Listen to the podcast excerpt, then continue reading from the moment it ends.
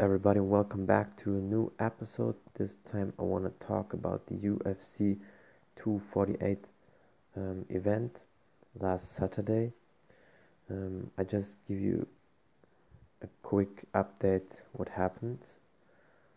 So there were only 11 fights instead of 12 because one fighter she pulled out of the fight. Um, the card was in general quite good. Um, a few knockouts and a few submissions. So that's always good when a card has like three, four knockouts and two, three submissions, or the other way, three, four submissions and maybe two, three knockouts. So if the half or almost the half of the fights are finishes, it's always good for the fans. Um, then let's come immediately to the co-main event and then to the main event. The co-main event was Weili Zhang the Chinese strawweight champion. Strawweight um, is 150 pounds against Joanna Jędrzejczyk, um, former champ.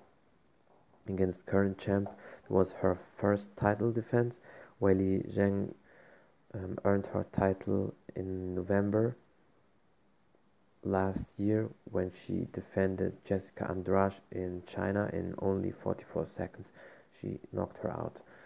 Um, there was a highly anticipated fight, and that fight was such an amazing, great class fight. It was 90%, 95% striking on the feet and was almost constantly action. There were, if I would count it, maybe like maximum 10 to 20 seconds where they didn't really throw anything. Were, they were constantly throwing anything. The only time when they didn't throw some kicks, punches, elbows, knees, whatever, it was there. There were three clinch situations, and two times she almost uh, took Joanna down. And Joanna has a great takedown defense, so there was like constantly action. And because it's a title fight, it's a five-round fight, so 25 minutes of pure action, and that was one of the best MMA fights probably in the recent MMA UFC history and definitely one of the best or not the best uh, female fight. It was a back and forth and that fight ended in a split decision 2 to 1 for uh, Weili Zhang. So she still is the champ. She defended the title for the first time. Um, and that's not you cannot call that robbery or controversial because both did a lot of action and damage. Weili Zhang definitely did a little bit more damage. Uh, she smashed the forehead of Joanna. She looked like an alien after that fight. There are also pictures of her before and after that fight. And she gave her quite, I would say, the harder shots, but Joanna had more volume. And also, Joanna hurt her, um, but they both uh, didn't drop or wobbled each other. But it was definitely a great fight and Joanna has definitely better footwork. She moves better in and out, and Weili Zhang has more the power moves. But it was still back and forth. Joanna gave her a few combinations and kicks, and then Weili Zhang. And so for the fans, they definitely um, the money was not worthless, so they didn't spend it for something it's not worth it. So there was definitely a great fight and so that's why people they were hyped for the uh, for the main event between Israel Adesanya and Yoel Romero because they thought there will be the same crazy action. And if you look on paper, maybe you think that was, uh, you think um, there would be a great full packed of action main event, but uh, unfortunately it was a little bit disappointing for a lot of fans. It was uh, Israel Adesanya won via decision. Um, the first round was really weird. Yoel Romero didn't even move. He was constantly staying in the middle of the octagon. Israel Adesanya was moving around but also not throwing. And it's not a joke. Israel Adesanya threw three punches and Yoel Romero four. And one of these four punches was a hard one and um, shook a little bit Israel Adesanya's head. Um, so that was a 10-9 round for Yoel Romero.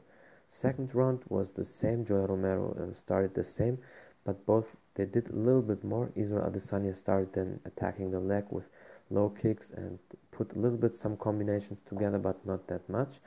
Um, Yoel Romero probably did that as a tactic to save his energy because he can go five rounds. Um, he showed that he showed that um, against Robert Whitaker twice.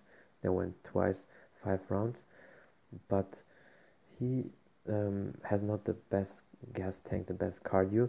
So he, generally um, slows a little bit down because remember how his body is. He has the wrestler type body and really strong, but he has not the best gas tank. So that's why he probably wanted to save a little bit of energy. Um, the second round, most judges and most people also would give it to Yoel Romero.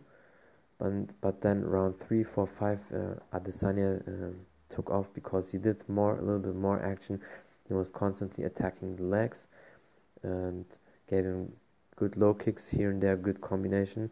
Yoel Romero, of course, also landed a few, but not really effective. Israel Adesanya was constantly running away or moving out, and so uh, Yoel Romero was chasing him. Then uh, in the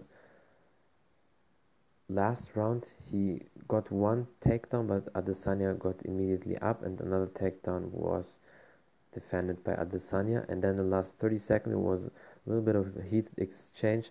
Uh, Adesanya was throwing, but Yoel Romero was moving out, and Yoel Romero hit him a little bit, but not too clean. And then the fight was over. The fans were booing because they were expecting more, and I was also expecting more. But yeah, it is what it is, and sometimes you can't complain if you lose that fight. A lot of people uh, also said Yoel Romero won that fight.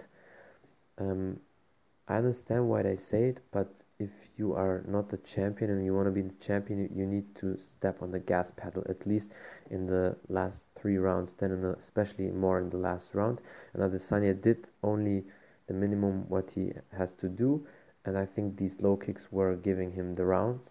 Uh, but yeah, the fight was for a lot of people disappointing, and let's see how it goes next time with Yoel Romero.